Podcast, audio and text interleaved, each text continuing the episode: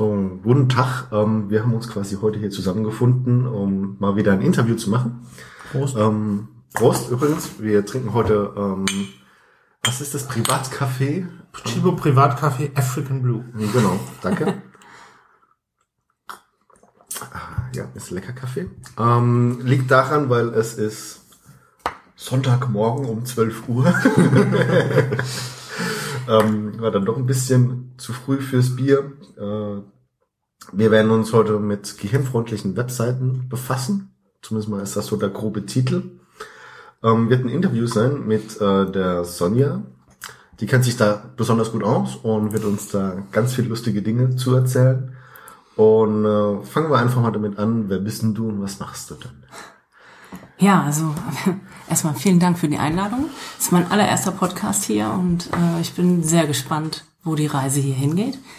Ähm, nur mit meinem Vornamen können die meisten wahrscheinlich nichts anfangen, deswegen sage ich meinen Nachnamen hier auch mal dazu.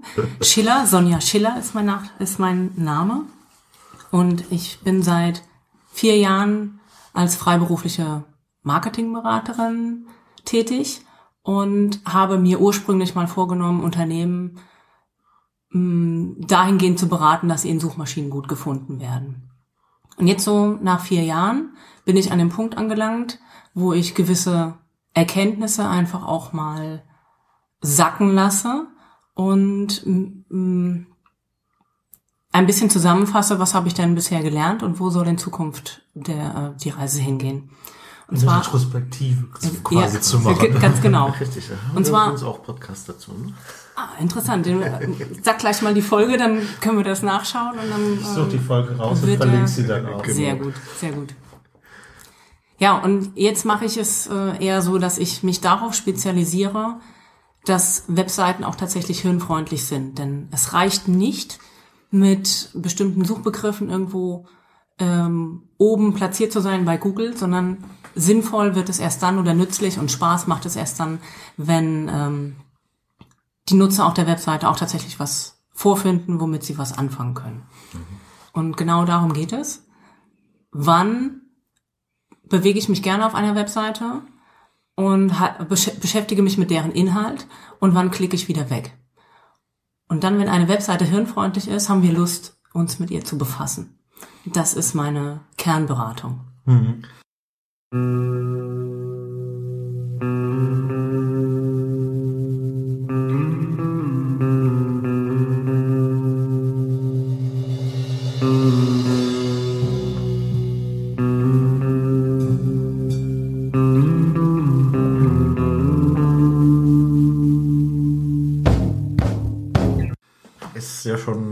ganz schön komplex für eine Kennberatung.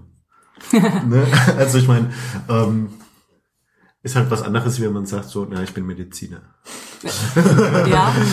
so, ich meine, das, das bringt wahrscheinlich auch so ein bisschen ne, das, das Ding mit sich, dass du einfach nicht sagen kannst, okay, ich bin Berufsbezeichnung, wie auch immer man das nennen möchte. Ne? Ganz genau, das ist in der Tat ein, ne? äh, ein ganz wichtiger Punkt, denn ich habe lange darüber nachgedacht, wie antworte ich denn darauf, wenn jemand fragt, was machst denn du beruflich? Ja. Und Marketingberatung hört sich ja immer so nach dem, oh, die ganz, ganz, ja, weiß ich nicht, das hat so, ein, so eine Konnotation, ich kann das gar nicht richtig beschreiben. Ja, die will uns einfach nur was aufschätzen, was wir eigentlich gar nicht wollen. das ist das bei vielen ja auch ganz das, oft der Fall. Genau, das ist das, was ich beim Marketing im Kopf habe. Ja, die wollen mir was verkaufen, das brauche ich eigentlich gar nicht.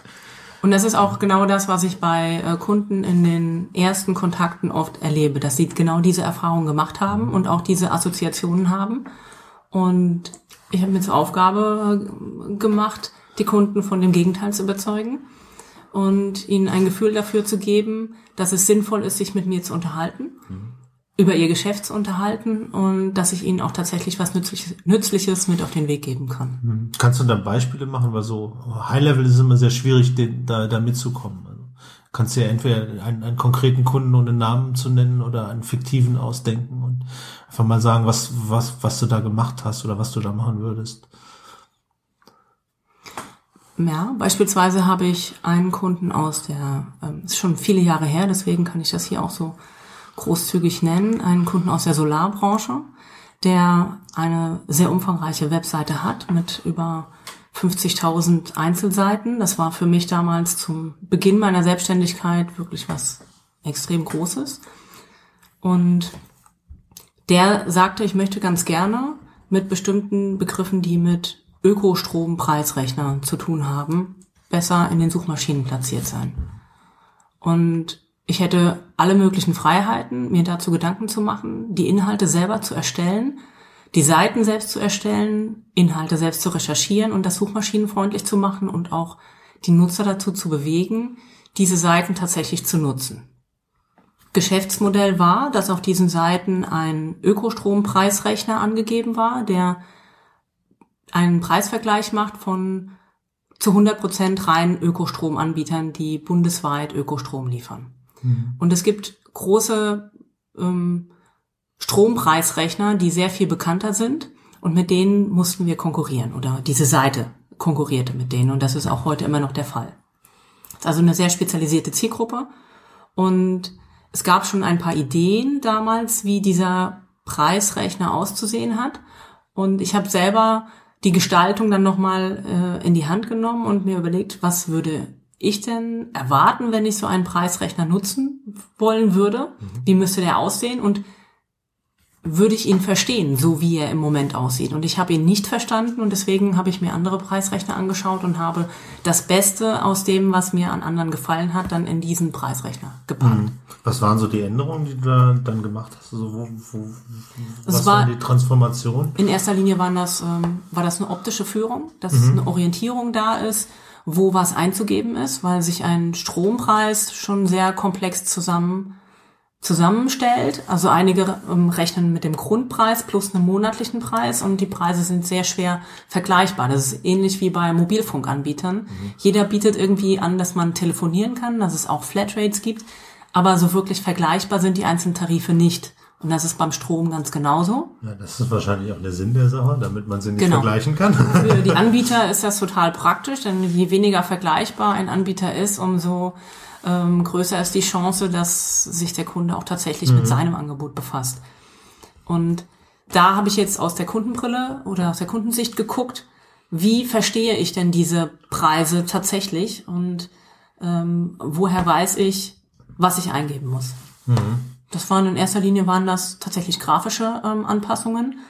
Und dazu musste dann nicht nur der Ökostrompreisrechner ähm, grafisch angepasst werden, sondern auch die Seite so gestaltet werden, dass es auch ein bisschen interessant ist, sich mit dem Stromsee zu, zu befassen. Also wie setzt sich die Stromerzeugung überhaupt zusammen? Mhm. Dass ich da so die Grafiken ein bisschen hirnfreundlicher aufbereitet habe, dass sie alle ein bisschen ähnlich aussehen, dass man einen gewissen Wiedererkennungswert hat und äh, nicht einfach nur die Quellen zusammen zusammengepackt, so dass äh, jeder eigentlich komplett anders aussieht und man muss sich in jeden einzelnen einlesen. Es muss mhm. aus einem Guss sein und da wären wir im Grunde auch schon mitten beim Thema, nämlich bei Hirnfreundlichkeit. Mhm. Ja, was, was macht denn so eine Seite jetzt gehirnfreundlich? Also ist das der große rote Button, auf dem jetzt berechnen klick, äh, steht oder nee, was ist das? Da steht dann keine Panik drauf. Ne? Ach stimmt, auf dem großen roten Band steht keine Panik. also um das zu erklären, wäre es eigentlich nochmal ähm, sinnvoll, einen Schritt zurückzugehen, nämlich mhm. zu überlegen, wie kaufen wir ein, grundsätzlich, wenn wir in ein Geschäft gehen. Um, kurz, ähm, also geht's ähm, bei dem, was du tust in deinem täglichen Arbeitsumfeld, eher darum, ähm, wie Leute Dinge einkaufen oder ähm, gibt da auch irgendwie so diese typischen Informationsrezeptionswebseiten, wo du einfach nur gucken musst, dass die richtigen Informationen angeboten werden? Oder ist es wirklich so ein Webshop? Also am einfachsten auszuwerten mhm. sind Webshops, sind ähm, auch Buchungswebseiten, also wo es in irgendeiner Form zu Umsatz kommt, zu mhm. direktem Umsatz auf der Webseite. Das ist immer wunderbar auszuwerten, weil es ähm, im System bleibt.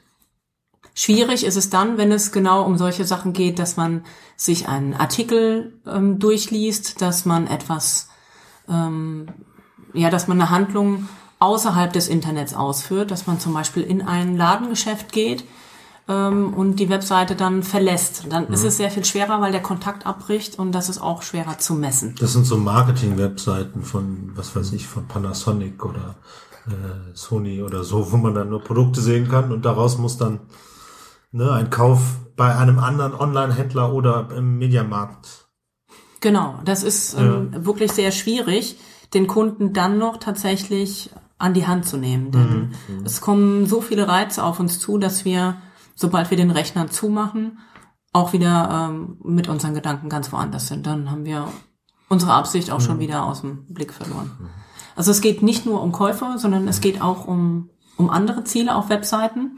Und das ist auch ein Punkt, der wichtig ist für die Hirnfreundlichkeit, dass sich nämlich der Website-Betreiber Gedanken darüber macht, was will ich eigentlich mit meiner Webseite erreichen?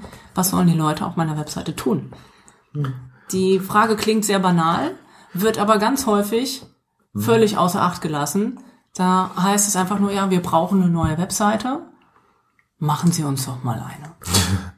Also kommt, kriegst du dann wirklich, also bist du dann zum Teil auch Volldienstleister, dass du die gesamte Webseite betreust oder machst du nur Teile davon?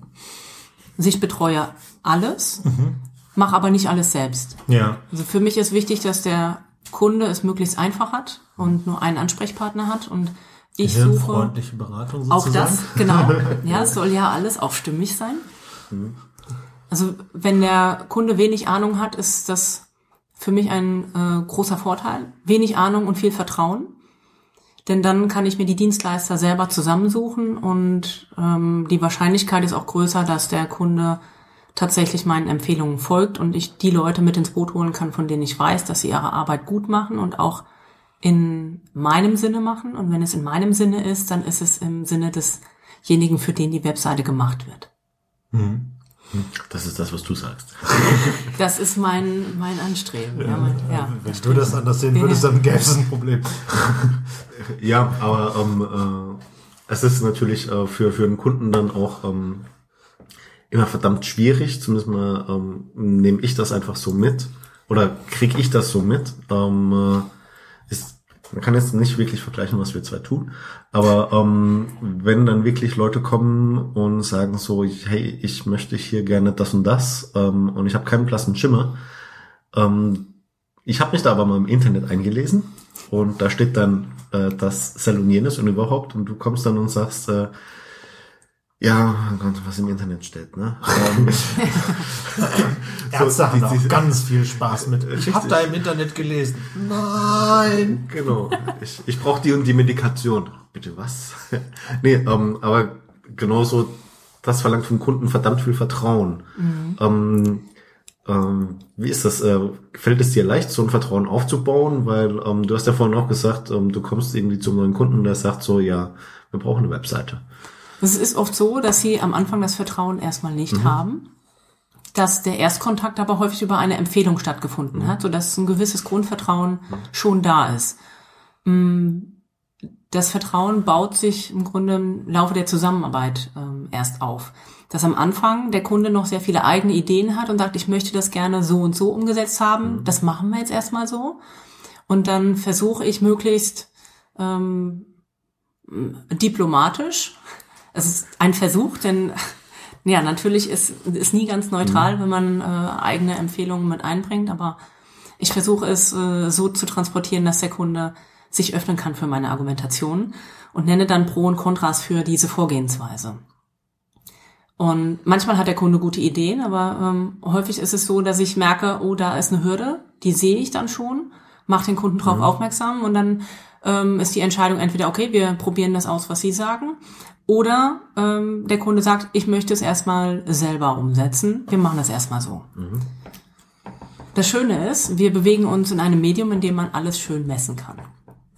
Das heißt, ich versuche dann das, was ich anfangs geraten habe, dann auch irgendwie in einer E-Mail festzuhalten. Das ist aber wahrscheinlich eher so für mein persönliches Ego, dass ich hinterher weiß, okay, ich habe es schon kommen sehen. So auch für die Projektdokumentation ist das ich, Ja. ganz hilfreich. Ja, wobei hinterher kein Hahn mehr danach kräht.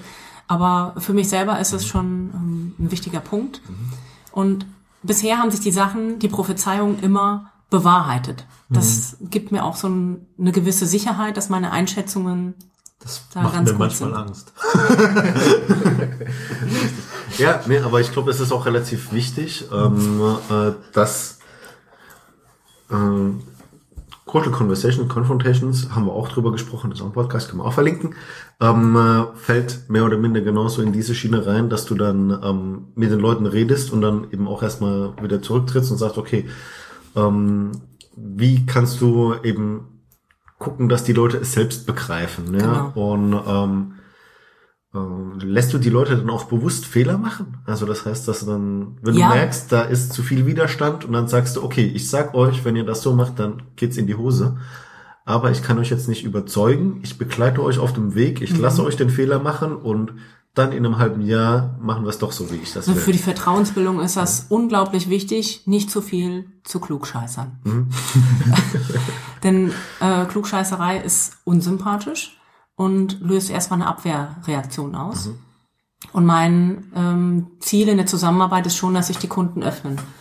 Und dafür ist auch wichtig, dass ich sie auf bestimmte Dinge zwar aufmerksam mache, aber nicht ähm, missionarisch unterwegs bin.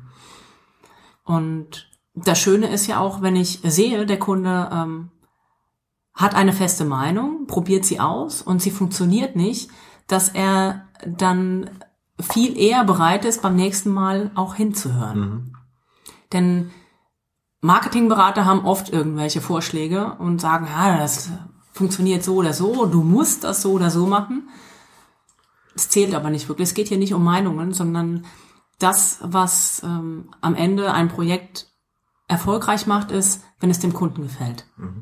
Mein Kunde ist erstmal der Auftraggeber und der Auftraggeber ist dann zufrieden, wenn es seinen Kunden gefällt, für die er das Ganze nämlich überhaupt macht. Und das sind in meinem Fall die Website-Nutzer. Und deren Verhalten lässt sich sehr genau dokumentieren. Da kann man die Daten schön analysieren und eine Menge über die Kunden erfahren. Und da spricht einfach die Zeit für sich und die spielt mir da in die Hände. Weil ich dann meine Vermutungen durch Daten belegen kann. Und sollte ich mal falsch liegen, habe ich auch überhaupt kein Problem damit zu sagen, okay, das habe ich anders eingeschätzt. Ähm, die Daten zeigen uns diese oder jene Situation und ähm, jetzt wäre es sinnvoll, auf die eine oder andere Weise zu reagieren.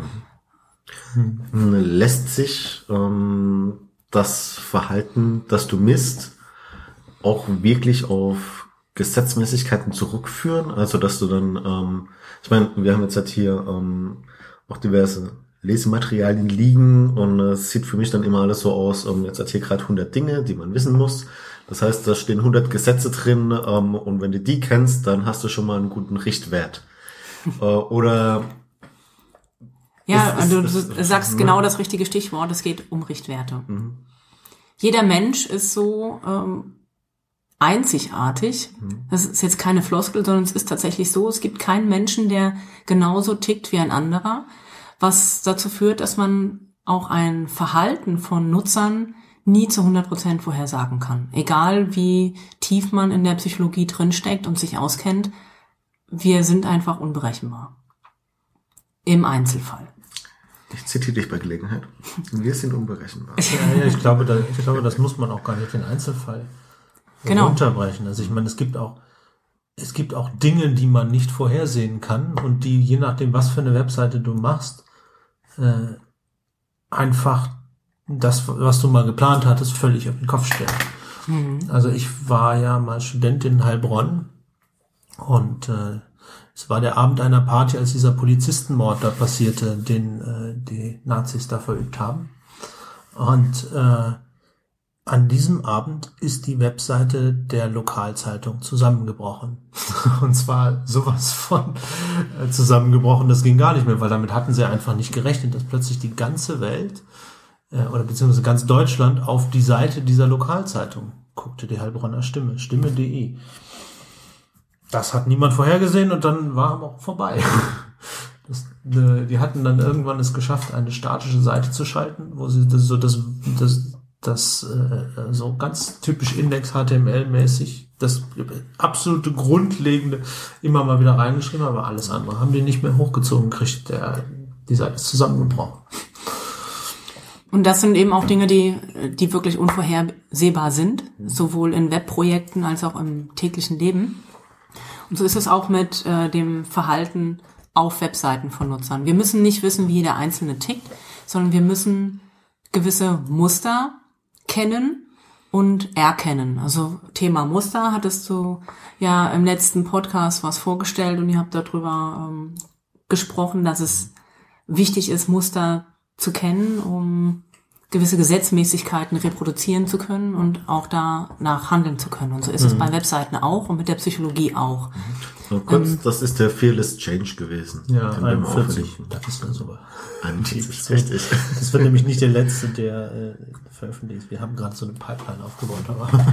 genau. Okay, Entschuldigung. Man muss äh, Muster erkennen. Ja, im Grunde müssen wir nur wissen, wie treffen Menschen im Groben und Ganzen Entscheidungen.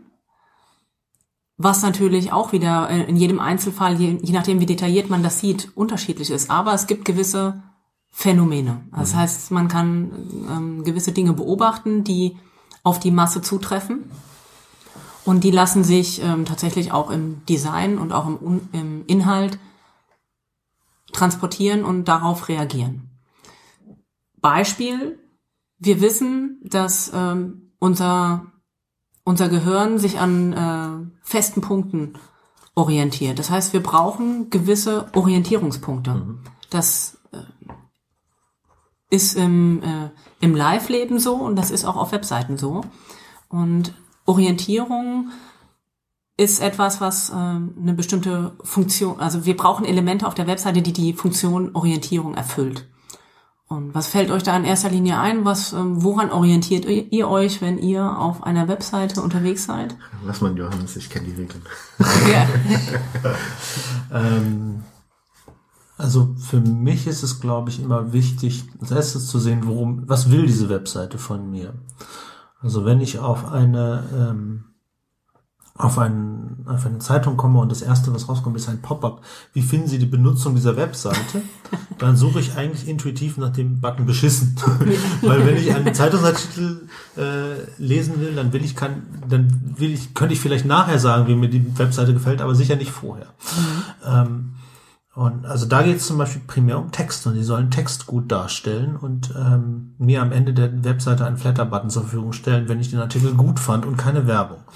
ähm, okay, das ist schon sehr spezifisch. Ich wollte auf einen anderen Punkt hinaus. Vielleicht ähm, beantworte ich ihn einfach selber, ähm, um den roten Faden so ein kleines bisschen zu behalten. Denn der Punkt, den du genannt hast, der ist sehr wichtig, ähm, beantwortet aber nicht das Thema der Orientierung. Denn wenn wir erstmal wissen wollen, worum geht's in dieser Website, was will sie von mir, äh, wollen wir Informationen genau dazu haben, wo finde ich denn was? Und das erfüllt meistens erstmal die Navigation. Mhm. Das heißt, es gibt so ein paar Grundfragen, die wir, die sich jeder Nutzer pauschal auf einer Webseite stellt. Mhm. Und eine davon ist, wer ist der Absender? Also wer sagt mir hier überhaupt etwas? Das zweite ist, wie finde ich mich hier zurecht? Das mhm. passiert meistens über die Navigation. Und ist das, was mir die Navigation anbietet, auch in irgendeiner Form relevant für mich? Passt das zu dem, was ich auf dieser Webseite suche? Erst wenn diese Punkte in irgendeiner Form positiv beantwortet werden, befassen wir uns mit der Web Webseite überhaupt. Ist da schon irgendeine Diskrepanz da, haben wir keinen Bock mehr auf die Seite und klicken weg, sind genervt. Zweifel wissen wir dann nicht mal, von wem die Webseite war und was in dem Fall dann auch tatsächlich besser wäre, weil wir es ja sonst negativ verknüpfen würden. Also wichtig ist die Absenderkennung, die klare Orientierung und Aber um, die jetzt Relevanz. Mal, um, um jetzt mal ein leicht polemisches Statement zu machen, aber es ist, äh, glaube ich, äh, weit davon entfernt, falsch zu sein. Ist nicht für die meisten Webseiten heutzutage die Navigation Google? Das ist eine interessante These. Kannst du mal ähm, beschreiben, wie du das meinst? Denn Google selber ist ja nicht auf der Webseite drauf, sondern ja. sie führt zur Webseite. Aber wenn ich für die, Me also der, das Gros aller Einstiegspunkte ist doch Google. Wenn ich einen, einen Newsartikel lesen will, suche ich in Google. Mhm. Ich navigiere ja in der Webseite selber gar nicht mehr. Mhm. Ich gucke nur noch, was steht hier in dem Artikel drin. Wenn ich ein Produkt kaufen will, dann tippe ich das in Google ein, klicke auf das Produkt, das Wegnavigieren davon ist möglicherweise die Webseite, aber die wenigsten Leute gehen auf eine Startseite, um da anzufangen zu das suchen. Das stimmt. Äh, es gab ja mal eine Zeit, wo, wo, wo sehr, sehr viel Zeit auf die Startseiten äh, und sehr viel Wert darauf gelegt wurde. Zum Beispiel in hier dem anderen Buch, was du mitgebracht hast, Don't Make Me Think. Aber ist die Startseite überhaupt noch relevant?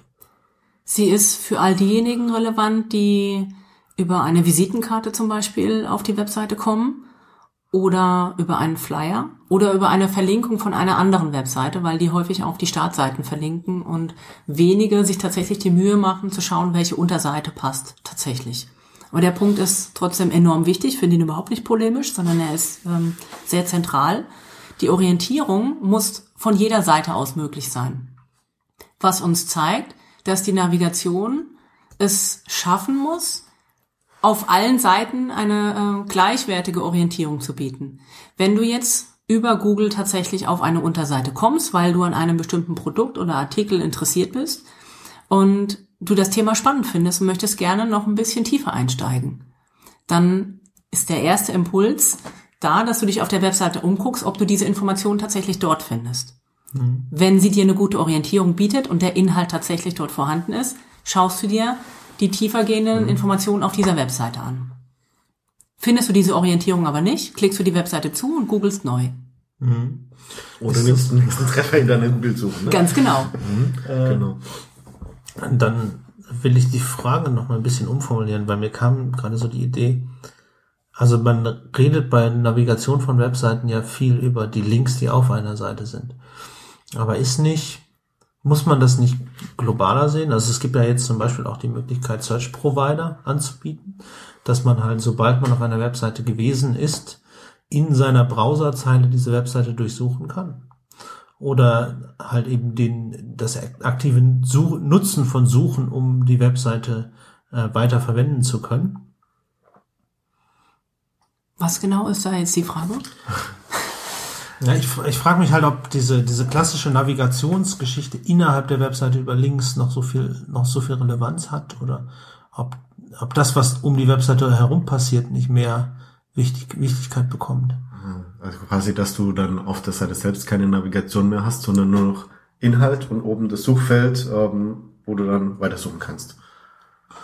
Ja. Also vom Verhalten her ähm, auf Webseiten ist es so, dass es, dass man grundlegend zwei Arten von ähm, Orientierungsnutzern unterscheidet. Das, die einen werden linkdominante Nutzer genannt. Das sind tatsächlich welche, die eine Navigation und Verlinkungen brauchen. Und die anderen sind die suchdominanten Nutzer. Das sind wahrscheinlich eher die, die du jetzt gerade ansprichst mhm. und im Blick hast. Die wollen äh, sich gar nicht auf der Webseite orientieren, sondern die wollen möglichst schnell an ihr Ziel kommen und suchen erstmal nach einem Suchefeld. Das sind zwei Nutzertypen und ich muss beide bedienen, denn ich weiß vorher ja nicht, wer kommt denn auf meiner Webseite und nach welchem Prinzip sucht derjenige. Genau. Aber ich glaube, das ist, ähm, also ich habe äh, ich hab da ein Bild im Kopf, ähm, das sagt mir, ähm, ich wusste nicht, dass es suchdominant heißt. Aber ich kenne das Bild, weil ähm, äh, ich habe das einfach durch den Aufbau von äh, dem Wiki gemerkt, ähm, dass es einfach Leute gibt, wie zum Beispiel Johannes, ähm, dem ist die Navigation sowas von egal. Ja? Und er sagt einfach so, ähm, die Navigation wird von Leuten aufgebaut, die keine Ahnung haben, äh, aber ich brauche eine Suche und in der Suche muss ich genau das eingeben können. Notfalls mit dem Search Query, der beliebig komplex ist, gibt's ja dann auch diese Hochkomma für ähm, diese äh, wirklichen Strings und Minus, dass eben genau dieser Term nicht in der Suche enthalten sein darf und so weiter und so fort. Ne? Also man für sehr fortgeschrittene Sucher. Für, für sehr fortgeschrittene Sucher. Genau. Ähm, und dann gibt's eben genau die Leute, die ähm, sehen das Suchfeld gar nicht, die brauchen irgendwo, ähm, ich sag immer, die Leute kennen das, ähm, okay, Betriebssystem, äh, die kennen das von ihrem Windows Explorer, dass auf der linken Seite die Ordnerstruktur ist, die sie mit Plus und Minus auf und zu klicken können und dann mhm. navigieren sie sich da durch und klicken genau dahin, wie sie wollen. Denen ist egal, was auf der Seite selbst ist. Die brauchen einfach nur links oder oben oder wo auch immer irgendwas zum Auf und Zuklappen. Ein Baum. Was kennst, genau. Ne? Ähm, ist das, äh, also habe ich da genau die richtigen Muster? jetzt im Kopf? Ist es Absolut. Das sind genau die beiden äh, Muster, die bedient werden müssen auf einer Webseite. Und je nachdem, an welche Zielgruppe ich mich richte, muss ich das eine oder andere stärker in den Vordergrund stellen. Wenn ich das vorher nicht weiß, weil das eine Ausprägung meiner Zielgruppe ist, die ich bisher nie untersucht habe, muss ich beides anbieten. Mhm. Der Knackpunkt ähm, ist, dass... Ähm, ich bring mal das Stichwort Punkt AB-Testing mit ein. Ja, Ich würde ganz gerne zu der Suche noch ganz kurz eine kleine Anmerkung machen. Der Knackpunkt ist der, dass auf den meisten Webseiten die Suchefunktion sehr einfach, ähm, technisch sehr einfach ist, sodass die Suchergebnisse oft nicht zu dem führen, was der Nutzer tatsächlich sucht. Von daher scheitert es oft daran. Dann muss die Navigation wenigstens eine Alternative anbieten können, wenn die Suche nicht zum richtigen Ergebnis führt. So, jetzt das Stichwort AB-Testing. Was Ja, wolltest Mach, du denn? machst, Achso, du, machst du sowas? ja, ich mache sowas. Es ist auch Erklär erstmal, was es ist. enorm wichtig. Unser äh, AB-Testing ähm, versteht man den ähm, Vergleich von zwei verschiedenen Designs von Webseiten, wie, also welche von welches Design besser ähm, ankommt bei den Nutzern. Und oft ist es ja so, dass man mehrere Leute an einem Tisch hat, wenn es darum geht, ähm, wie soll denn eine Seite aussehen, wenn sie für Werbung genutzt wird und die Leute darauf gelenkt werden. Dann gibt es den Marketingleiter, es gibt, ähm, ja, vielleicht gibt es auch einen Geschäftsführer oder irgendeiner, der über dem Marketingleiter ist. Und da entscheiden oft dann, entscheidet oft die Hierarchie im Unternehmen über das, was auf der Webseite tatsächlich zu sehen sein soll. Ist von der Strategie her nicht wirklich zielführend. Deswegen gibt es das wunderbare Tool äh, oder die, die Methode, dass man Webseiten testet, in einem Vergleich den sogenannten AB-Test. Und dann kann man die Vorstellung des einen und die Vorstellung des anderen parallel testen. Es wird beides gleichermaßen ausgeliefert an die Kunden zu dem ähm, Werbemittel. Die eine Hälfte der Nutzer wird auf die Variante A gelenkt und die andere Hälfte wird auf die Variante B gelenkt. Und durch ähm, das Web-Tracking, durch das genaue Messen, wie die Leute sich auf dieser Seite ähm, verhalten, kann man dann hinterher sehen, auf welche Variante die Nutzer besser reagieren. Also welche Variante hat zu mehr Verkäufen geführt oder zu mehr ähm, Buchungen, zu, Downloads oder was auch immer die Webseite von einem möchte. Und dann hat man nämlich nicht mehr die persönlichen Meinungen der Leute, die am Tisch sitzen, sondern man hat dann die Meinung der Nutzer.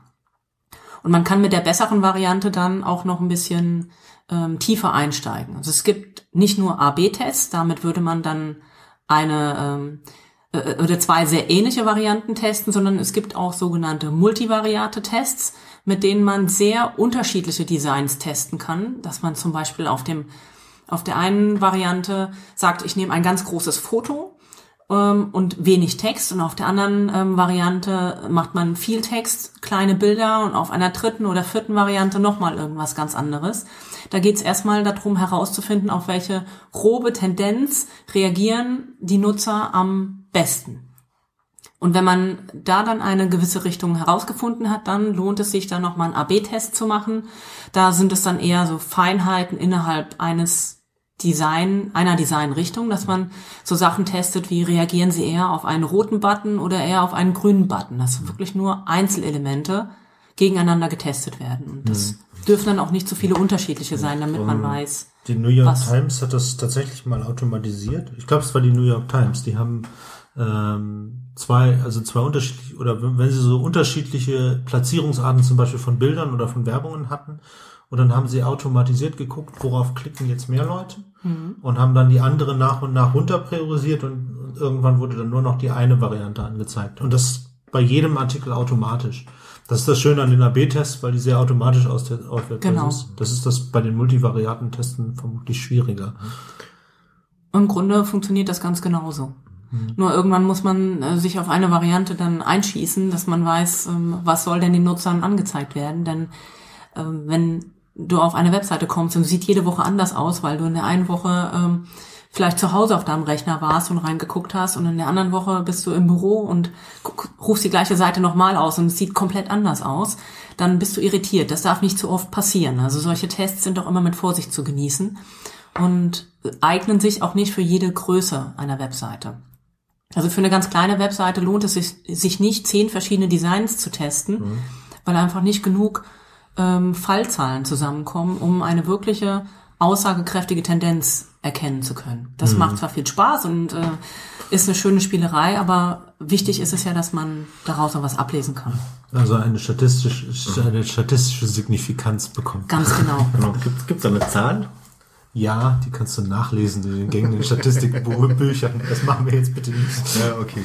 ähm, ähm, was wird, ähm, also gerade beim, beim äh, AB-Test, hast du jetzt gesagt, wird äh, relativ kleingranular getestet. Ne? Also Ja. das heißt, ist die Werbung rechts oder links besser oder ähm, ist die Navigation links oder oben in der Navigationsleiste besser und so weiter. Ähm, wie ist das, ähm, wenn du jetzt halt wirklich komplett neu eine Seite aufbaust ähm, und noch gar nicht weißt, wie, wie, wie viele Nutzer habe ich überhaupt, ähm, welche Nutzer möchte ich eigentlich wirklich ansprechen. Also das heißt, das ist alles noch ganz fuzzy. Ähm, Gibt es dann Basismuster, wo du sagen kannst, okay, wenn ihr absolut gar keine Ahnung habt, was bei euch passieren wird in Zukunft, dann gibt's hier drei Basis-Designs, sucht euch eins aus und dann, wenn wir in einem Jahr nochmal zusammenkommen, dann können wir uns überlegen und angucken, hat's funktioniert oder nicht und dann eben das weiterentwickeln. Also wünschenswert ist es natürlich schon, dass das Unternehmen ein ganz kleines bisschen eine Vorstellung davon hat, wen möchte ich denn gerne mit meiner Webseite erreichen. Wenn das nicht der Fall ist, dann wird es in der Tat sehr schwierig, weil man dann ähm, auch gleich am Anfang schon sehr falsch liegen kann und in die falsche Richtung läuft. Aber die meisten haben zumindest eine Vorstellung von ihren Wunschkunden. Ob das tatsächlich dann die Kunden sind, die sie, äh, die die Seite später nutzen, das ähm, sei dahingestellt und das erfährt man dann später anhand der Zahlen. Aber na, ja, es gibt für ähm, auch für solche Fälle gewisse Muster, die man ähm, verwenden kann, denn da geht's ganz allgemein um die Psychologie auf Webseiten. Woran sind Nutzer gewöhnt?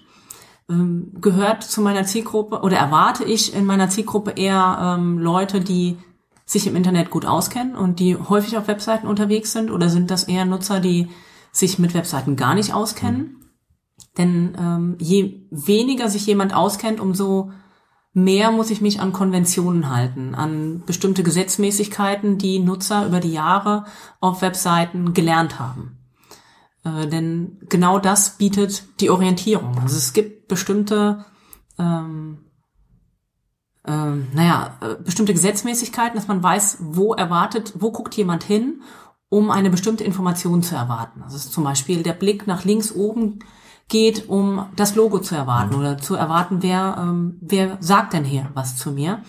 Oder dass das Suchefeld eher rechts oben gesucht wird und die Navigation direkt darunter. Also die wird entweder als horizontale Leiste oder als äh, Seiten, als vertikale Seitenleiste ähm, links erwartet. Da gehen die Blicke zuerst hin. Wenn da diese relevanten Informationen nicht kommen und der Nutzer es nicht gewohnt ist, sich auf Webseiten zu bewegen, dann wird er die Webseite sehr schnell schlecht finden und wieder verlassen. Also das passiert innerhalb von Bruchteilen von Sekunden. Wenn wir Glück haben, sind es drei bis vier Sekunden. Also die erste grobe ähm, Wahrnehmung ist noch nicht wirklich ein Bewerten der Webseite, sondern es ist wirklich nur ein Scannen. Und wenn da die nötige Orientierung nicht da ist, dann sind wir weg. Das war ganz witzig. Wir haben mal für ein Projekt ähm, für äh, eine Regierungswebseite, die der britischen Regierung, ähm, gemessen, ob der Besuch eines Benutzers als Erfolg gewertet werden kann. Das ist, die Regierungswebseite war insofern eine sehr interessante Geschichte, weil man sich als Projekt gesagt hat, anders als normal ist es ein Erfolg für diese Webseite, wenn die Nutzer besonders kurz auf die Webseite gucken müssen, um die Informationen, die sie haben wollen, zu bekommen und dann mit ihrer normalen Arbeit weitermachen können, weil dann arbeiten sie weiter und generieren Steuern. Ähm, das, äh, und da haben wir dann tatsächlich gesagt, also wir hatten so Guides, nannte sich das, wo dann halt Leute den Guide gelesen haben und da haben wir eine Zahl, ich glaube es war sieben oder acht Sekunden gesagt. Äh, Und wenn du sieben oder acht Sekunden auf der Seite warst, dann wurde das als Erfolg gewertet, ansonsten nicht. Das Also alleine nur die Verweildauer auf dieser die Verweildauer auf der Seite. Das, ähm, Das ist interessant, denn so kann man eine Seite natürlich auch sehr schnell als ein positives und erfolgreiches Projekt hinstellen, ohne zu wissen, ob es das wirklich ist. ja, Genau, das, das- das, das- man, muss, man muss dann natürlich gucken, wie, wann ist es jetzt wirklich erfolgreich. Genau. Ja. Genau, weil das hätte mich jetzt auch interessiert, weil, ähm, sagen wir es mal, wenn ich sieben oder acht Sekunden auf der Seite lese und einfach in den acht Sekunden nicht das finde, was ich möchte, dann gehe ich weg. Aber in dem Fall werde ich ja schon als Erfolg gewertet. Und andere Leute, die dann vielleicht ähm, hartnäckiger sind und sagen, okay, ich lese jetzt halt einfach nochmal die ganze Seite durch, sprich 20 Sekunden beim Text oder wie auch immer, ähm, die finden dann äh, im Endeffekt wirklich, was sie brauchen am Schluss der Seite. aber die werden dann niemals als Erfolg gewertet. Also das ist, Ja, das ist ein bisschen fuzzy. das ist Aber ich nur meine, fuzzy. Du, du, also du kannst natürlich sagen, wir machen die Messung überhaupt nicht, aber wenn du sie machst, musst du halt Entscheidungen treffen. Und dann kann man das in bestimmten Dingen machen. Also wir haben es zum Beispiel auch daran festgemacht, auf einigen Seiten, waren halt die externen Links primär dran. Oder wir haben, ähm, ich glaube, die Quick Guides hatten halt nur eine Seite. Das war auch nur eine sehr kurze Beschreibung. Wenn man die lesen wollte, hat man auch nur 20, 30 Sekunden gebraucht. Ähm, und dann gab's halt welche, wo dann Unternavigation innerhalb dieses Guides drin waren. Und da haben wir gesagt, wenn jemand auf die zweite Seite oder dritte Seite klickt, dann wird das als Erfolg gewertet, weil ganz offensichtlich der Content so relevant ist, dass man halt weiterlesen will. Oder halt das Klicken auf externe Links, was ein, ein Headache ist, das abzufangen. Ähm, und ich glaube, die beste Metrik hatten wir für sowas, das nannte sich äh, Quick Answers. Das war so eine Geschichte, wie viel Geld kann ich für als Student bekommen? Und das war irgendwie so ein, da muss, muss man fünf Fragen beantworten und da auf jeder Seite wurde genau eine Frage gestellt. Und wenn man das bis zu Ende durchgeklickt hat, dann wurde es als Erfolg gewertet. Was sicher die beste, die beste aller Metriken war. Nur das steht ja halt nicht zu jeder Zeit zur Verfügung. Also diese ähm, Kennzahlen, was man als Erfolg ansieht, ist tatsächlich etwas, was sehr genau ähm, definiert werden muss. Da muss man sich am Anfang sehr gut darüber Gedanken machen, welches Ziel ist sinnvoll. Also wenn ich jetzt sage, dass jemand, dass eine Webseite dann erfolgreich ist, wenn jemand sehr kurz auf der Webseite ist, dann besteht auch die Gefahr, dass ich mir in die eigene Tasche lüge. Denn jeder, der auf die Webseite kommt und sie nicht gut findet, klickt auch weg. Es wird genauso gewertet wie jemand, der den relevanten Inhalt findet und sagt, fand ich super und klickt dann weg. Ja, also es ging natürlich schon da, also man hat natürlich äh, als Regierungswebseite den großen Vorteil, die Leute müssen das lesen. Nicht? Also es, wenn ich, äh, äh, also das, das Registrieren für, für die Wahl bricht niemand sehr leichtfertig ab, wenn die Webseite so schlecht ist. Das Registrieren für einen Student Loan schon mal gar nicht. Ähm, das äh, heißt also, die Leute sind, man, man ging halt davon aus, die meisten Leute äh, müssen die Information einfach äh, sich holen, damit sie weitermachen können. Da sind ja auch so Informationen drin, wie, wie melde ich ein Business an oder so. Ähm, und die kann halt auch nur eine einzige Regierung, nämlich meine, mir geben. Und äh, in, insofern ähm, ist das, glaube ich, eine, eine, auch eine sehr spezielle Ausrichtung an der Stelle. Genau. Ist natürlich auch eine komfortable Situation, wenn eine Webseite keine Konkurrenz hat. Wobei sie haben die eigene, sie haben sich eine eigene Konkurrenz gemacht. Sie haben nämlich die Inhalte so zur Verfügung gestellt, dass man sie weiterverwenden kann. Weil sie gesagt haben, wenn jemand anders dieselben Inhalte äh, darstellen kann, in besserer Form für unsere Bürger, dann ist das richtig und gut so. Das müssen wir mal der Deutschen Bahn irgendwie nahelegen. Das geht so weit. das ging, das ist richtig, aber das Thema ging, glaube ich, für diesen Podcast zu Also mit gleichen Inhalten auf verschiedenen Webseiten haben wir ähm, ein anderes Thema, das tatsächlich auch relevant ist für, ähm, für meine Arbeit. Das ist das äh, ist der sogenannte Duplicate Content. Also Suchmaschinen gucken, ob Webseiten relevant sind für eine gewisse Suchanfrage. Wenn jetzt zehn Webseiten da sind, die alle zu dem Thema was zu sagen haben, aber alle das Gleiche dazu zu sagen haben, dann entscheidet Google darüber, welche Webseite biete ich dem Suchenden denn jetzt an? Und alle anderen schmeiße ich raus. Wenn ich jetzt Pech habe, bin ich der Erste, der diese Information ins Web gestellt hat. Die anderen machen es aber irgendwie besser als ich. Und dann wird meine Seite rausgeschmissen, obwohl der ganze Gehirnschmalz von mir da drin steckt.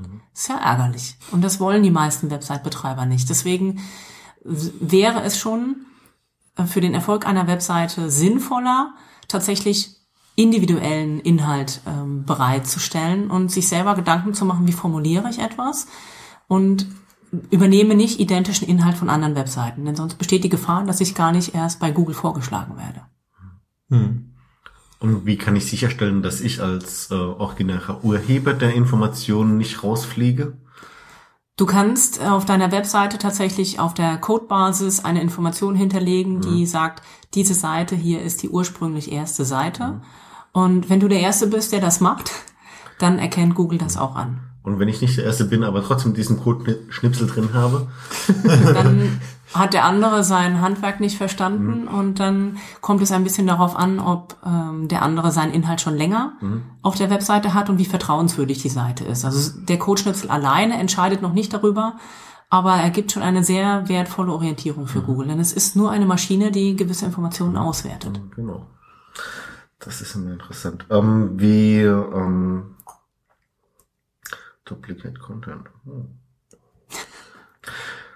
Wie ist es mit, ähm, wir hatten es vorhin schon über die ganze Link-Geschichte und so weiter. Ähm, macht es Sinn, ähm, wenn ich auf meiner Webseite möglichst viele Links habe, die irgendwie zu anderen Seiten führen? Oder bringt das eher den anderen Seiten was? Es bringt auf jeden Fall den anderen Die Seiten Frage was. ist immer, was du erreichen willst. Äh, Ja. Und es bringt auch dir was. Äh, und zu unterscheiden ist, auf welche Art von Seiten verlinkst du. Haben die etwas mit dem Thema deiner Webseite zu tun? Ist das der Fall? Sagt sich Google, oh, der ähm, verlinkt hier wertvolle Inhalte, das ist für die Nutzer was Gutes. Was für die Nutzer gut ist, mag Google auch und das gibt dir dann ein paar Pluspunkte und dadurch könntest du im Ranking steigen. Und woher weiß Google, dass es äh, relevante Inhalte sind? Also so eine ich- Glaskugel in nee. Video steht. Ja, weißt du, ich, ich, ich frage jetzt einfach mal so ein paar doofe Fragen durch. Ne? Also wenn ich das zu 100% beantworten könnte, dann, äh, ja, dann wäre ich wahrscheinlich sehr reich. Google hütet dieses Geheimnis äh, sehr gut. Und sie sagen selber von sich, dass sie rund 200 verschiedene Bewertungskriterien haben, um die Relevanz einer Seite tatsächlich zu messen. Ein Bruchteil davon ist öffentlich bekannt. Da sagt Google auch, bitte achtet auf diese und jene Punkte. Denn sie möchten ja nicht, dass alle Webseiten irgendwie im Trüben fischen, sondern es sollen ja auch ein paar gute dabei sein, damit auch die Ergebnisse, die sie in ihren Suchergebnislisten vorschlagen, den Nutzern gefallen. Also gibt es so ein paar Sachen, die bekannt sind. Und jetzt habe ich die Frage vergessen. Woher weiß Google, was, äh, was Ja, ein guter Inhalt Google ist? äh, wertet aus, mh, über welche, über welchen Suchbegriff kommen die Leute auf eine Mhm. Webseite und wie verhalten sie sich auf der Webseite. Wenn sie jetzt da zum Beispiel, da sind wir wieder bei dem Thema, nur kurz drauf sind Mhm. und schnell wieder wegklicken und sich dann das nächste Ergebnis aufrufen, dann ist das für Google ein Indiz dafür, der Inhalt passte wohl nicht so gut zu dieser Suchanfrage, Mhm. also nicht relevant. Wenn das häufiger passiert, ist das ein sehr deutliches Indiz. Dieser Inhalt ist für diese Suchanfrage nicht relevant. Also das sind sehr komplexe Algorithmen im Hintergrund, die man auch nicht wirklich verstehen muss, weder als Suchmaschinenoptimierer noch als Nutzer, sondern im Grunde muss man nur wissen, dass die Inhalte tatsächlich zu, für bestimmte Suchbegriffe wirklich relevant sein sollen. Das hört sich so für mich ein bisschen nach dem semantischen äh, Web an, was so ominös in der Weltgeschichte rumgeistert. Ja, wobei es nicht nur die Semantik ist, sondern es ist auch, ähm, Google wertet, versucht auch auszuwerten, ob das Design den Nutzern gefällt. Das ist natürlich sehr viel schwerer, weil das was sehr Subjektives ist. Das heißt, es, es müssen andere ähm, Hilfswerte zur, ähm, äh, mit herangezogen werden, um eine, ein Indiz dafür zu bekommen, fanden die Leute das Design der Webseite gut. Da geht es wieder um die Orientierung und ob sie bestimmte Handlungen auf der Webseite ausgeführt haben. Haben sie Links angeklickt? Haben sie irgendwas weiterempfohlen? Mm, Alles das gibt ein, gibt Aufschluss darüber, ob das Design gut war. Also könnte ich dann quasi auch mit ähm, Google Tools rausfinden, ob mein Design passt oder Ja, nicht. wobei du nicht die genaue Antwort kriegst. Äh, jemand hat sich so und so verhalten. Folglich ist das Design gut. Es ist immer so eine Soße aus allem. Genau. Wie ist das ähm, äh, mit äh, responsive Designs und so ähnlichem Gedöns? Ja, responsive Design, das erst erstmal kurz erklären, was das ist. Ähm, darunter versteht man, dass eine ähm, Webseite sich der Größe des Browserfensters anpasst. Also wenn wir mit einem äh, bei uns im Büro mit einem großen Monitor uns eine Webseite anschauen, dann haben wir viel Platz, um uns die Inhalte anzuschauen. Wenn wir jetzt mit unserem Laptop unterwegs sind, ist der Monitor oft schon ein bisschen kleiner. Wenn wir dann unser Tablet nehmen, ist der Monitor noch ein bisschen kleiner. Und wenn dann äh, noch das Handy dazu kommt, ist er mini. Und dazu kommt natürlich, dass man ihn auf, beim, beim Hand- Handy zum Beispiel äh, in der Regel mit Touch bedient, was halt auch nochmal eine ganz andere Bedienweise der Navigation ist. Genau, wir haben ein Problem, dann die ganzen Inhalte, die vorher auf dem großen Monitor bequem Platz gefunden haben, auch auf dem kleinen Display tatsächlich ähm, erstmal sehen zu können und dann auch bedienen zu können. Denn ähm, was auf der großen Webseite mit der Maus ganz leicht funktioniert, dass ich irgendeinen kleinen Button anklicke, weil ich ihn da gut sehe, ist auf einem äh, Display auf dem Handy sehr viel schwerer, denn äh, beim Daumen habe ich nun mal eine gewisse Druckfläche. Wenn der ähm, wenn der Button dann zu klein ist, kann es sein, dass ich, oder der Link, die Schrift zu klein ist, dann kann es sein, dass ich versehentlich auf den falschen Link, das falsche Element klicke. Das nervt mich, dann breche ich ab. Und das ist für die Nutzererfahrung insgesamt negativ. Also responsive Design bedeutet, dass sich die ähm, Informationen, die dargestellt werden, der Größe des Displays anpassen. Also auf kleinen Displays wird oft weniger Informationen angezeigt und auch ein bisschen anders dargestellt als auf ähm, großen Bildschirmen. Ähm, Man kann das ganz gut testen bei einigen Webseiten, die das machen, indem man einfach mal das Browserfenster an der Seite anfasst und einfach mal ein bisschen kleiner zieht und plötzlich verändert sich die Webseite. Das ist ganz interessant. Genau. Da gibt's ja auch äh, unterschiedliche Verhaltensweisen. Ähm, einmal ist es dann so, dass es fließt, alles fließt und dann hast du ja noch dieses, ähm, jetzt kommen wir wieder ein bisschen so auf dieses adaptive Design, das ist dann die Konkurrenz dazu, egal. Ähm, wenn du es dann kleiner ziehst, dann hast du einfach gewisse Umbrüche, wo es dann heißt, ähm, zwischen äh, 2600 und 1028 hast du das Design, wenn es kleiner als 1028 wird in der Breite, dann hast du das andere Design, bis es auf 600 runtergeht und unterhalb von 600 hast du wieder was anderes. Ähm, Kannst du das ganz gut sehen. Ne? Genau. So zum Beispiel. Ne? Wir haben uns gerade angeguckt, äh, Welcome to Gov UK. Ja, das ist diese, die Regierungsseite, Genau. von der ich geredet habe. Genau. Ähm, um da noch kurz einzusteigen, wenn wir jetzt gerade in der Diskussion drin sind, ähm, wie ich diese Diskussion mitgekriegt habe, responsive versus adaptives Design und Was ist denn adaptives Design? Adaptives Design ist dann wieder bezogen auf ähm, bestimmte Endgeräte. Also das heißt, da sagst du dann, ich habe ein Design ähm, und wenn die Webseite sieht, okay, du bist ein PC, dann gebe ich dir den Style Guide und wenn ich sehe, okay, du bist ein mobiles Device, dann gebe ich dir das Ding. Ne? Also das heißt, ich könnte dann ähm, meinem PC beibringen, der Webseite zu sagen, dass ich ein mobiles Device bin. Ähm, dann siehst du halt das mobile Device Design. Gibt's auch schöne Webtools dafür. Wie ich mir das Facebook ist so ein Beispiel, Ja, die das genau. gemacht haben. Die haben eine andere, sogar eine andere URL. Hm, Genau. Ähm, wie ich mir die Diskussion zu Gemüte geführt habe, so ein bisschen mich eingelesen habe, habe ich mir gedacht so, ist das nicht eigentlich scheißegal? Wie, wie siehst du das? Es kommt drauf an, für wen. Also für denjenigen, der das Ganze programmieren soll, ist das sehr, sehr relevant. Also für den Johannes? Ja, auch für Content-Management-Systeme ist das ganz wichtig. Also Content-Management-Systeme sind ähm, Maskensysteme, mit denen es leichter ist, Inhalte auf Webseiten ähm, zu pflegen. Texte und Bilder. Das ist, macht äh, vielen Website-Betreibern es leichter, überhaupt eine Website auch ohne Programmierer äh, selbst aufbauen zu können. Und da ist es schon wichtig, dass man genau weiß, wie wichtig ist es ähm, für meine Zielgruppe von unterschiedlichen Geräten, die Inhalte tatsächlich sehen zu können und welche Inhalte brauchen sie. Wenn ich das ähm, definiere, dann bedeutet das, dass ich äh, für, für ähm, jede Fragestellung tatsächlich auch eine Antwort haben muss. Das macht sehr flexible Systeme wieder sehr starr. Und ähm, da muss man dann irgendwann sich auch mal entscheiden, worauf kommt es mir wirklich an? Kommt es mir darauf an, dass ähm, ganz grob die Inhalte erkennbar sind oder ist mir saubere Darstellung besonders wichtig? Also ich glaube, ein, ein, ein gutes Beispiel ist, man ist für eine, für eine Zeitung will ich wahrscheinlich responsive Design machen, weil alle Leute, die auf diese Seite kommen, wollen einen Artikel lesen. Das ist deren Primärding.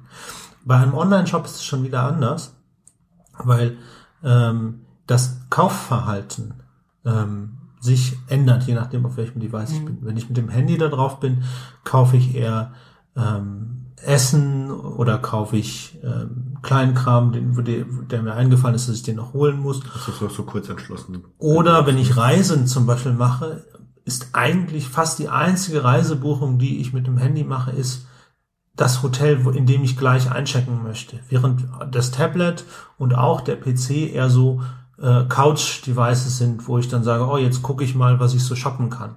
Und da bietet sich dann eine, ein adaptives Design einfach viel besser, viel mehr an, weil ich auch vom Inhalt her eine andere Kundengruppe bediene. Genau, also darauf muss man eben bei der Hirnfreundlichkeit auch achten. In welcher Situation nutzen die, ähm, die Website-Nutzer meine Webseite? Hm, Sind sie unterwegs? Haben sie ein ganz anderes Interesse, sich überhaupt mit der Webseite zu befassen, als wenn sie zu Hause in einer privaten äh, Umgebung sind oder wenn sie am Arbeitsplatz sind? wenn der Erfolg einer Webseite, die am Arbeitsplatz genutzt wird, darin gemessen werden soll, dass die Leute möglichst lange draufbleiben, das halte ich für sehr schwierig. Denn das sieht ein Arbeitgeber zum Beispiel ja nicht so gerne, wenn man ähm, lange auf Webseiten sich aufhält. Da ist Schnelligkeit wichtig, dass derjenige schnell zu seinem Ziel kommt. Und alles das muss vorher berücksichtigt werden, um es wirklich hirngerecht zu machen. Denn die pauschale hirngerechte Webseite, die gibt es nicht. Hirngerecht ist es dann, wenn es der Zielgruppe angepasst ist, an ihre Situation und an ihre Vorkenntnisse. Okay. Um, Ja, ich glaube, wir kommen so langsam an das Ende unserer Fragen und haben auch schon 55 Minuten auf der Uhr. Das heißt, du hast jetzt die Chance, äh, die Frage zu beantworten, die wir eigentlich die ganze Zeit hätte stellen sollen. so als Schluss. Und äh, dann machen wir den Deckel drauf, würde ich sagen. Ich soll jetzt eine Frage stellen. Du, werde, ich kann es auch anders formulieren. Hast du noch was zu sagen? Ja, ihr habt auf eurer Agenda ja noch einen Punkt gehabt, den, auf den ich sehr gerne eingehen würde. Und zwar ist das der Punkt, ähm, was ist eine Conversion Rate und wie wichtig ist die für, für Webseiten? Also Conversion Rate ist die Umwandlung von Leuten, die schauen, in Leute, die tatsächlich etwas tun auf einer Webseite. Und die ist der wichtigste Erfolgsgradmesser für eine Webseite. Denn sie sagt mir aus, hat äh, der Nutzer tatsächlich das gemacht, was ich von ihm wollte. Wenn ich das vorher nicht definiere, weiß ich nicht, ob die Webseite wirklich erfolgreich war. Was können Beispiele sein für solche ähm, Handlungen, die, von, die wir von Nutzern Wie viele wünschen? Leute, die auf unsere Homepage kommen, fangen an, den Podcast zu hören? Genau. Wir Wie viele hören ihn? über 100 Prozent. Wer auf die Seite kommt, hört auch. Und wie lange hören Sie ihn? Hören Sie ihn Das bis zum können wir Schluss? nicht, das können wir nicht tracken mit den Dingern, die wir haben. Aber da kann man zwei Kennzahlen miteinander verknüpfen. Ja. Wie lange bleiben sie auf der Seite? Und ja, die meisten laden ihn ja runter. Und Mhm. dann weißt du nicht, wie lange sie ihn gehört haben. Aber ge- genau darum geht es. ähm, Ob jemand das auf der Webseite, mit der Webseite gemacht hat, was ich mir so gedacht habe, was er machen soll. Und für viele Website-Betreiber ist das, dass entweder ein Anfrageformular versendet wird oder dass etwas gekauft wird, gebucht wird, runtergeladen wird. Und das lässt sich sehr, sehr gut messen. Also die Conversion Rate, wichtigste Kennzahl. Umwandlung von Leuten, die nur schauen, in Leute, die tatsächlich etwas tun. nicht schlecht. Um, gibt's für sowas wie Wikipedia auch eine Conversion Rate? Da gibt es mit Sicherheit äh, eine Conversion Rate, die werden aber nur die ähm, Betreiber selber ähm, definiert haben. Also ich könnte mir vorstellen, dass eine ähm, ein Conversion-Ziel ist, dass ähm, Nutzer tatsächlich auch einen Beitrag erweitern, dass sie selber was dazu schreiben und sich registrieren. Das andere ähm, könnte sein, dass sie einen Beitrag ähm, bis zum Schluss lesen, dass sie einen bestimmten Link auch tatsächlich klicken, der weiter unten auf der Seite ist, was ein Indiz dafür ist, dass sie runtergescrollt haben und sich ein bisschen mit der Seite befasst haben. Also auch das kann eine, äh, ein Conversion-Ziel sein. Und die Conversion Rate gibt nur den Anteil derjenigen an, die äh, tatsächlich auch gehandelt haben. Also die, die dieses Ziel erfüllt haben. Aber ich glaube, was ganz gut rauskommt, ist, man soll, sollte sich klar machen, was will man eigentlich mit einer Website? Und man, es macht Sinn zu messen, wie viele der Benutzer, die auf eine Webseite kommen, es auch tatsächlich erfüllt haben. Genau. Also ähm, wenn ich eine Webseite erstelle, muss ich wissen, für wen und was soll derjenige tun? Was will ich von demjenigen? Und nur zur Auflösung, unsere Conversion Rate ist über 100 Prozent, weil die meisten sich den Podcast ganz offensichtlich über einen RSS-Feed holen und deswegen nie auf die Webseite kommen und ihn trotzdem runterladen. Also interessant Ja, ist vielleicht auch auch für Online-Shops, dass man mal so eine grobe Richtung hat, was sind denn ähm, Conversion Rates, mit denen man so rechnen kann. Also wenn man ähm, eine Conversion Rate von drei Prozent hat, dann äh, ist das schon wirklich extrem gut. Und je detaillierter eine, äh, ein Suchbegriff zu einer ähm, Conversion ist, umso höher wird auch die Conversion Rate. Also wenn du ein Nischenprodukt nach einem Konvi äh, Nischenprodukt suchst und eine Detailseite anbietest, die dazu jetzt speziell auch was anbietet, dann ist die Conversion Rate oft sehr viel höher. Da kann sie über 10, manchmal 20 oder 30 Prozent sein. Ähm, aber wenn man es grob über einen ganzen Webshop sieht, wo uninteressante und interessante Artikel gemischt sind, dann sind drei Prozent echt schon ein Knaller. Und genau danach misst man dann zum Beispiel auch, ob sich Werbung lohnt. Also Google AdWords zum Beispiel, bezahlte Suchmaschinenwerbung, ähm, oder ob sie sich nicht lohnt. Das hört sich für mich irgendwie nach den Zahlen an, die für Telefonverkäufe und sonstigen Kram auch gelten. Also das ist nicht mein Spezialgebiet, da kenne ich mich mit den Conversion Rates nicht aus, aber auch da ist es eine Frage der Definition. Wann ähm, habe ich eine Conversion? Also ich habe mal von jemandem gehört, der in der Branche arbeitet, dass es auch ein Ziel ist, dass man überhaupt irgendeine Reaktion des Angerufenen bekommt. Das kann auch sein, lassen Sie mich in Ruhe, ich bin genervt, rufen Sie mich nie wieder an. Das wird als erfolgreiche Conversion gezählt. Und da frage ich mich schon, ähm, ob das ein ja, sinnvolles Ziel ist. Okay, aber dann, dann ähm, äh, bei denen geht's ja auch häufig darum, dass sie irgendwie Datensätze haben für Kontaktpersonen, genau. wo sie sagen können, ähm, ruf den nie wieder an, weil ja. sonst schickt er dir die Polizei und eben genau diese Aussage kannst du dann eben im Datensatz erkennen. Text, den man dafür aussagen muss, irgendwo im Internet, dann ja. würde ich den gerne als automatische Antwort einstellen. Also ich, ich habe mir mal, ähm, es gibt eine Regel, gerade bei Telefongeschichten, die habe ich mir auch sagen lassen, wenn du dreimal Nein gesagt hast, dann äh, müssen die auflegen. Gilt natürlich nur für ein gewisses Callcenter, weil die das verschulen. Aber ähm, ich weiß, dass äh, dein Datensatz einfach mit deiner Reaktion dann auch erweitert wird und dann wissen die Leute einfach, okay, ähm, hier haben wir einen Typen in der Datenbank, ähm, der tritt regelmäßig am Rad, den rufen wir nie wieder an, weil eben Gefahr im Verzug ist. Oder ein anderer, dem haben wir schon dreimal geschafft, irgendwie ähm, was aufzuschwatzen, von dem hat er sich einmal wirklich was gekauft. Das ist ein Opfer. okay, gut. Ähm, schließen wir damit ab, dass du kurz die beiden Bücher, die du mitgebracht hast, nochmal äh, nennst und sagst, was drin steht in kurzer Form. Ja, also ich gehöre zu den äh, zu den Menschen, die tatsächlich gerne Fachbücher lesen und alle haben sie in irgendeiner Form mit Neuromarketing oder Usability zu tun. Und ich schreibe mal kurz Neuromarketing auf. Ja, im Grunde geht es nur darum, was passiert im Gehirn. Ähm, das eine Buch ist ein äh, Klassiker unter den Usability-Büchern. Also Usability ist die Nutzerfreundlichkeit ähm, von, ja, in dem Fall jetzt von, von Webseiten. Und dieses Buch heißt Don't Make Me Think, Web Usability, das intuitive Web. Kann ich sehr empfehlen. Da werden alle Grundlagen über Gestaltungsgesetze sehr gut vorgestellt und wie Menschen überhaupt ähm, im Internet unterwegs sind, wie sie suchen und was sie äh, grundsätzlich erwarten. Da wird auch der Vergleich von einem äh, Einkauf in einem Baumarkt zum Beispiel mit einem Einkauf auf einer Webseite verglichen und die Parallelen dazu hergestellt. Ein Standardwerk, das ich wirklich jedem, äh, der sich mit äh, Webdesign oder Webprogrammierung befasst, sehr ans Herz lege. Wir müssen gleich mal ein paar Videos zu, zu gucken von, von Google. Die haben so einen Webshop analog gemacht. Ich verlinke die auch, aber die zeige ich dir gleich mal. Die sind sehr schön. Sehr, sehr gerne.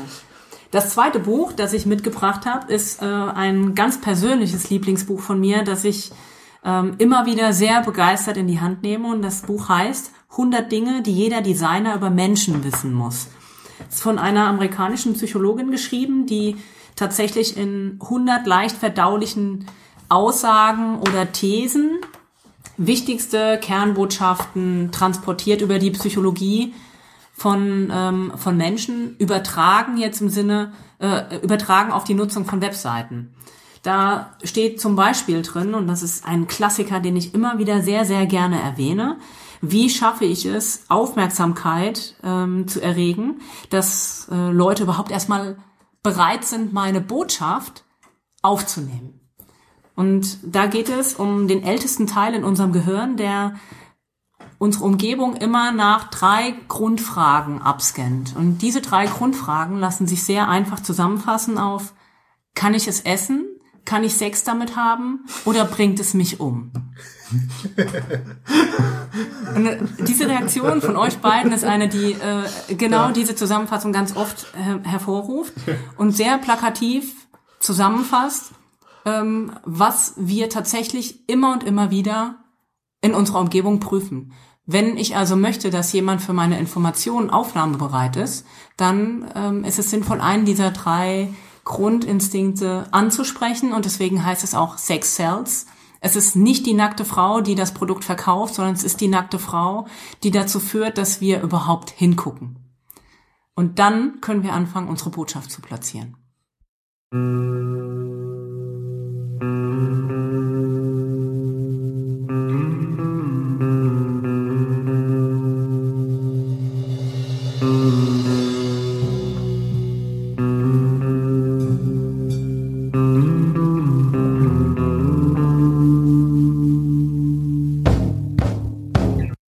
Für alle, die ein bisschen tiefer in das Thema einsteigen wollen, dürfen Sie gerne auch meine Webseite besuchen. Das ist www.charismo-marketing.de. Charismo wie Charisma mit CH am Anfang. Und ich bin gerade dabei, die Webseite komplett neu zu machen und ihr könnt euch darauf freuen, dass es da demnächst auch zusätzliche Verlinkungen gibt zu allen möglichen Dingen aus der Hirnforschung, äh, zu optischen Täuschungen und Phänomenen, die sicher auch für jeden, der keine Webseite betreibt, sehr unterhaltsam sind. Vielen Dank. Wir verlinken das natürlich auch nochmal, dann Natürlich. müssen wir, mü- müsste das nicht alles abtippen. Ähm, ja, jetzt müssen, jetzt wollen wir den Kaffee, den wir getrunken haben, nochmal besprechen. Ich habe einen, ich habe tatsächlich auf der Webseite einen wunderschönen Klappentext gefunden. Also Privatkaffee Blue African. Ostafrika, die Wiege des Kaffees, bringt besonders aromatische und in ihrer ursprünglichen Viel- Vielfalt einzigartige Arabica-Bohnen hervor. Unsere Experten wählen davon African Blue nur die besten Kaffees aus. Chibo Arabica. Auf, der Ostafrika, auf dem Ostafrika-Hochplateau wachsen die edlen Bohnen aus fruchtbaren Böden unter, intensiv, äh, unter der intensiven Äquatorsonne heran. So entwickeln sie ihre hocharomatische Geschmacksnote und erlesene Säure. Genießen Sie diesen aromatischen Kaffee mit seiner blumigen Würze und seinen ausdrucksvollen Geschmack mit Nuancen von schwarzer Johannisbeere. Also nach dieser Beschreibung muss ich sagen, das, die Bierklappentexte sind nichts dagegen. ja, muss ich. Wie hat's euch denn geschmeckt? Äh, lassen wir uns den Rest erstmal Kaffee? Also die, äh, die Beere da drin, was ist das, Johannisbeere, die finde ich sehr interessant, weil ich vorher einen Tee getrunken habe und jetzt diesen beerigen Geschmack doch ein bisschen vermisse. Also der Text ähm, schürt viele Erwartungen und hm, hinter diesen Erwartungen bleibt der tatsächliche Geschmack ein wenig zurück. Ja, ich finde es einen guten Kaffee. Ähm, wobei ich nicht sagen würde, er ist besser als mein Standardkaffee. ähm, aber es, ich habe schon wesentlich schlechtere Kaffees getrunken. Das mag jetzt auch daran liegen, dass wir den frisch gemahlen haben. Ähm, also ich finde den, finde den sehr gut. Das ist der stärkste Privatkaffee von Chibo, deswegen habe ich den jetzt mal äh, da. Also Kaffee immer den stärksten. Und ich finde schon den, der, den kräftigen Geschmack merken und, und äh, da kann man echt was rausholen. Also es ist ein Kaffee, den ich ähm, übrigens privat auch immer trinke. Das ist ja der Privatkaffee. Das ist ja der Privatkaffee, genau. Ähm, unabhängig von diesem Klappentext mag ich ihn auch total gerne. Der Klappentext habe ich jetzt auch das erste Mal gelesen. Okay. Dankeschön Danke. und tschüss. Tschüss.